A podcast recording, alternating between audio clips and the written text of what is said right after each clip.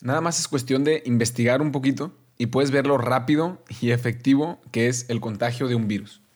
Y como si no se le ponen obstáculos, no haces nada al respecto que lo frene, la curva toma una aceleración que parece imparable. En particular, desde que se hizo mundial el drama del coronavirus, creo que nos ha hecho recordar o aprender lo fácil que es contagiar. Gracias a las mil y un reglas, límites, recomendaciones, obligaciones y demás, nos hacen ver que sin todo esto es facilísimo que se salga de nuestro control. Y siendo al principio algo súper chiquito, de la nada, ¡pum!, está en todo el mundo e impactando la vida de muchísimas personas. Este ha sido el fenómeno del coronavirus en el mundo de hoy. Y a este contagio le ponemos todos los obstáculos posibles para frenarlo. ¿Por qué? Pues porque no queremos contagiarnos. Y si ya lo tenemos, por esa experiencia no queremos contagiar a nadie más. Pues hace dos mil años empezó también un virus a contagiarse con una fuerza imparable. Aunque le pusieran todos los obstáculos posibles, y no creo que, no creo sea muy difícil saber de qué virus estoy hablando. Y ahora que hemos aprendido tanto del tema del contagio y de cómo no contagiar lo que no queremos contagiar, les propongo yo aprovechar también para saber cómo sí contagiar lo que queremos contagiar. Hoy queremos experiencias. No buscamos solo teoría, la verdad.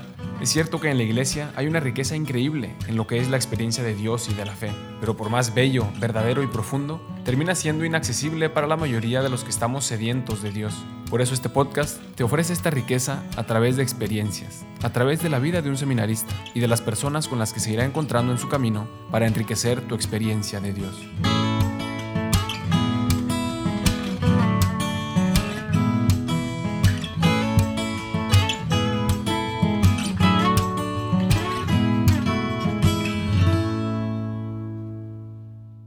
La verdad es que creo que soy el menos indicado para ponerme a platicar del tema del coronavirus, que ha de ser eh, tocado por todo el mundo en todos los podcasts y en todos los canales y en todos los voice notes y cadenas de mensajes. Pues es mi realidad como novicio, que muy apenas me entero las noticias. Y para, para decirles y que entiendan el nivel del que estoy hablando, me enteré de que este podcast había salido a Spotify dos semanas después de que salió. Ese es mi, mi nivel de, de información aquí en el noviciado. Por eso creo que que desde un punto de vista, pues soy el menos indicado para, para tocar el tema y ponerme a, platicar, ¿no? Pero de todos modos pensé que era bueno aprovechar este tema y compartir la experiencia de, de este fenómeno en el noviciado. Y de ahí darle también la vuelta al drama y, y sacarle algo positivo, como se habrán dado cuenta en esa confusa introducción sobre los contagios y, y, y como lo dice el objetivo de este podcast, que a la vez darle esta vuelta nos haga, nos haga reflexionar y nos invite y nos rete a vivir con más autenticidad nuestra experiencia de Dios. Entonces ahí llegaremos, poco a poco. Primero, parte del fenómeno fue un poco chistoso aquí en el noviciado, porque en cierto modo nuestra vida, nuestra rutina de novicios no cambió en lo más mínimo. Pues aquí, aquí vivimos en cuarentena con virus o sin virus, siempre decía eso. Y sí, o sea, por, se puede estar cayendo el mundo afuera y si no es porque el Padre pues, nos va contando y nos va informando, nosotros podríamos no saber absolutamente nada y nuestra vida, pues en cierto sentido, externamente no cambia ni un poquito, ¿no? Y la verdad es que al principio escuchábamos las noticias por aquí y por allá y yo pensaba que era algo, sí, lejano en China y que estaba todo planeado por la guerra comercial entre Estados Unidos y China y pues eso era lo que yo pensaba, ¿no? Luego de repente saltó el tema Europa y, y ahí fue cuando todo el mundo se empezó a volver loco. Todos los países cerrando sus fronteras y no hay clases para nadie, a excepción de los novicios, hay que decir países que, que, ponen multas hasta de 2.000 euros si alguien sale de su casa sin un motivo justificable. Gente ahí sin motivo comprando todo el papel de baño que les alcanza. No sé si, si eso se hizo viral en todo el mundo. Por lo menos bastante real aquí en Europa. Un caos. Y aquí hasta un brother planeó robarse todo el papel de baño de la bodega. No más, por si acaso. Y también otro hermano se contagió ahí del miedo y se pasó toda la mañana limpiando y desinfectando todas las partes de la casa por las que habían entrado las visitas. Pero bueno, la parte que realmente impactó nuestra vida diaria aquí es que por lo menos en Alemania no está permitido tener misas públicas. Es que la iglesia, pues sí, dio una dispensa de que evidentemente no era pecado si la gente no iba a misa, estaba prohibido por, por las leyes civiles. Pero aún con, aún con eso nosotros, como comunidad de noviciado, teníamos el privilegio de seguir con nuestra misa de 8 de todos los días, nuestra adoración, comunión diaria, y además todos los sacerdotes de la comunidad disponibles para la confesión 24/7 en la casa porque no pueden salir. Y contemplar esta realidad fue ya un primer punto de reflexión. Ver a la gente que manejaba horas para venir al noviciado o para venir a confesarse con un padre de la comunidad y empezar a, entender lo que significaba en realidad para mucha gente allá afuera, el, hacer todo ese esfuerzo por venir aquí. Y era algo quizás sencillo, pero que me hizo reflexionar el, el valor que tengo en mi día a día y que había gente, familias y jóvenes que seguramente lo valoraban mucho más que yo. Tanto que hacían lo que fuera necesario, como seguramente haría cualquiera para conseguir comida y sobrevivir, pero para confesarse y recibir la comunión y efectivamente sobrevivir, o más bien revivir recibiendo a la fuente de la vida, al agua viva que nos limpia y nos refresca. Y ese, es el valor de nuestra fe, ese es el valor de la misa a la que puedes ir o no ir, si se te antoja o no se te antoja. Y ese es el efecto de un cristiano que, que vive realmente su fe no por mandato ni por tradición, sino porque es una relación viva con una persona y de ahí nace la necesidad de mover cielo, mar y tierra para cultivar esa relación en momentos de dificultad y de especial necesidad como, como ahora, ¿no? Y esto, y esto porque sabe que las circunstancias podrán ir y venir. Podrá haber momentos difíciles y menos difíciles, pero como dice San Pablo, ¿quién me separará del amor de Dios? Ni la muerte, ni la vida, ni el coronavirus, nada nada podrá separarme del amor de Dios. Y si lo he experimentado de verdad, sé el valor que tiene y no lo dejo ir por nada del mundo. Esa fue, esa fue una primera lección que, me llegó simplemente con ver a la gente llegar a nuestra misa de 8 y, seguramente, no sé, muchos de ustedes habrán experimentado cosas similares o incluso más impresionantes. Y les invito a, tomarse un tiempo de reflexionar eh, desde este punto de vista ¿no? y dejar eh, que nos deje algo para esa decisión y esa sed de ser un cristiano auténtico.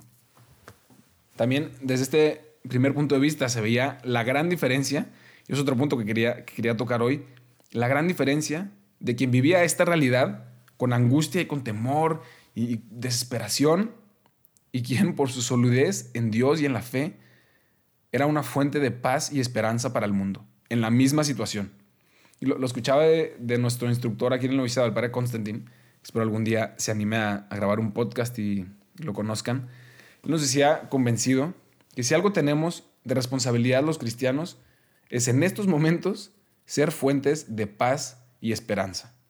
Obviamente con prudencia y responsabilidad necesaria como ciudadanos, no se trata de algo falso, pero una profunda confianza en Dios, que dé paz y seguridad a los demás de que Él está en control y de que si hacemos lo que nos toca hacer, no hay nada que nos tenga que caer en una extrema desesperación que muchas personas pues, pues caían, ¿no? Y es fácil caer y todos caemos en momentos de dificultad. Y nuestra fe y, nuestro, y nuestra religión nos recuerda de algo mucho más grande que cualquier problema terrenal, cualquier problema pasajero. Y esa es la confianza que debemos de buscar y que debemos de dar como cristianos. Y esto, pues regresando ahora, nos, lleva a lo que hablamos en la introducción, ¿no? Esa, y es esta la última reflexión que quisiera compartirles nos hemos hecho unos expertos en el tema del contagio después del coronavirus. Pues ahora utilicemos todo esto, no solo para prevenir los contagios que no queremos, sino para contagiar lo que sí queremos contagiar. Si resulta que es tan fácil contagiar a todo el mundo, ¿por qué nos cuesta tanto contagiar de Dios? De esperanza, de amor. Esa es nuestra misión como cristianos. Eso sí hay que contagiar. Si ahora no saludamos a nadie porque podemos contagiarlo, pues quizás después habrá que ver cómo saludamos a la gente para contagiarla de alegría, para contagiarla de fe, de esperanza, de sentido. Quizás ahora hay que quedarse en el sillón y hay que salir con mascarillas para no contagiar a nadie. Pues quizás después precisamente puedo salir de mi sillón y quitarme mis máscaras para contagiar la manera alegre y auténtica de vivir la fe. En fin, todo esto suena muy bonito, pero no quería terminar sin darles un ejemplo claro de, que todo esto no son ideas y que de hecho es lo que pasó y lo que hizo que explotara este gran virus del amor de Dios que hablábamos hace dos mil años. Y este ejemplo que les quería dar es un texto muy antiguo que escribió alguien a un tal Diogneto y en este texto describía con, con sus palabras a los cristianos, según su punto de vista, qué era un cristiano. De verdad, es una joya de texto. No hay vez que lo lea que no se me ponga la piel de gallina, porque veo ahí el ideal del cristiano que necesitamos hoy para expandir esta epidemia del amor de Dios que sí queremos expandir y que tantos se esfuerzan por extinguir. Esta semana, en lugar de un libro, que es lo que hacemos regularmente, pues se las voy a dejar más fácil y solo tienen que buscar y leer este documento. La, o sea, el título, no sé, se conoce así como la Carta a Diogneto. Y aunque es una carta, un documento más grande, eh, es solamente el capítulo 5 y 6, eh, los, los, que son famosos por esta descripción. Aunque en realidad lo van a encontrar muy fácil, porque creo que hecho yo nunca he encontrado el texto completo, solamente está por todos lados esta parte, ¿no? La carta a Diogneto. Y voy a tomar también el tiempo de leerles por lo menos algunas partes para, para abrir el apetito y ya dejarle lo demás a su curiosidad.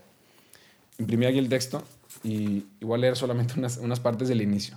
Dice este, este hombre, hay que tener en mente que fue hace muchos años, con la mentalidad de la sociedad de ese entonces, pero la radicalidad con la que describe cómo vivía un cristiano. Dice, los cristianos no se distinguen de los demás hombres ni por el lugar en el que viven, ni por su lenguaje, ni por sus costumbres.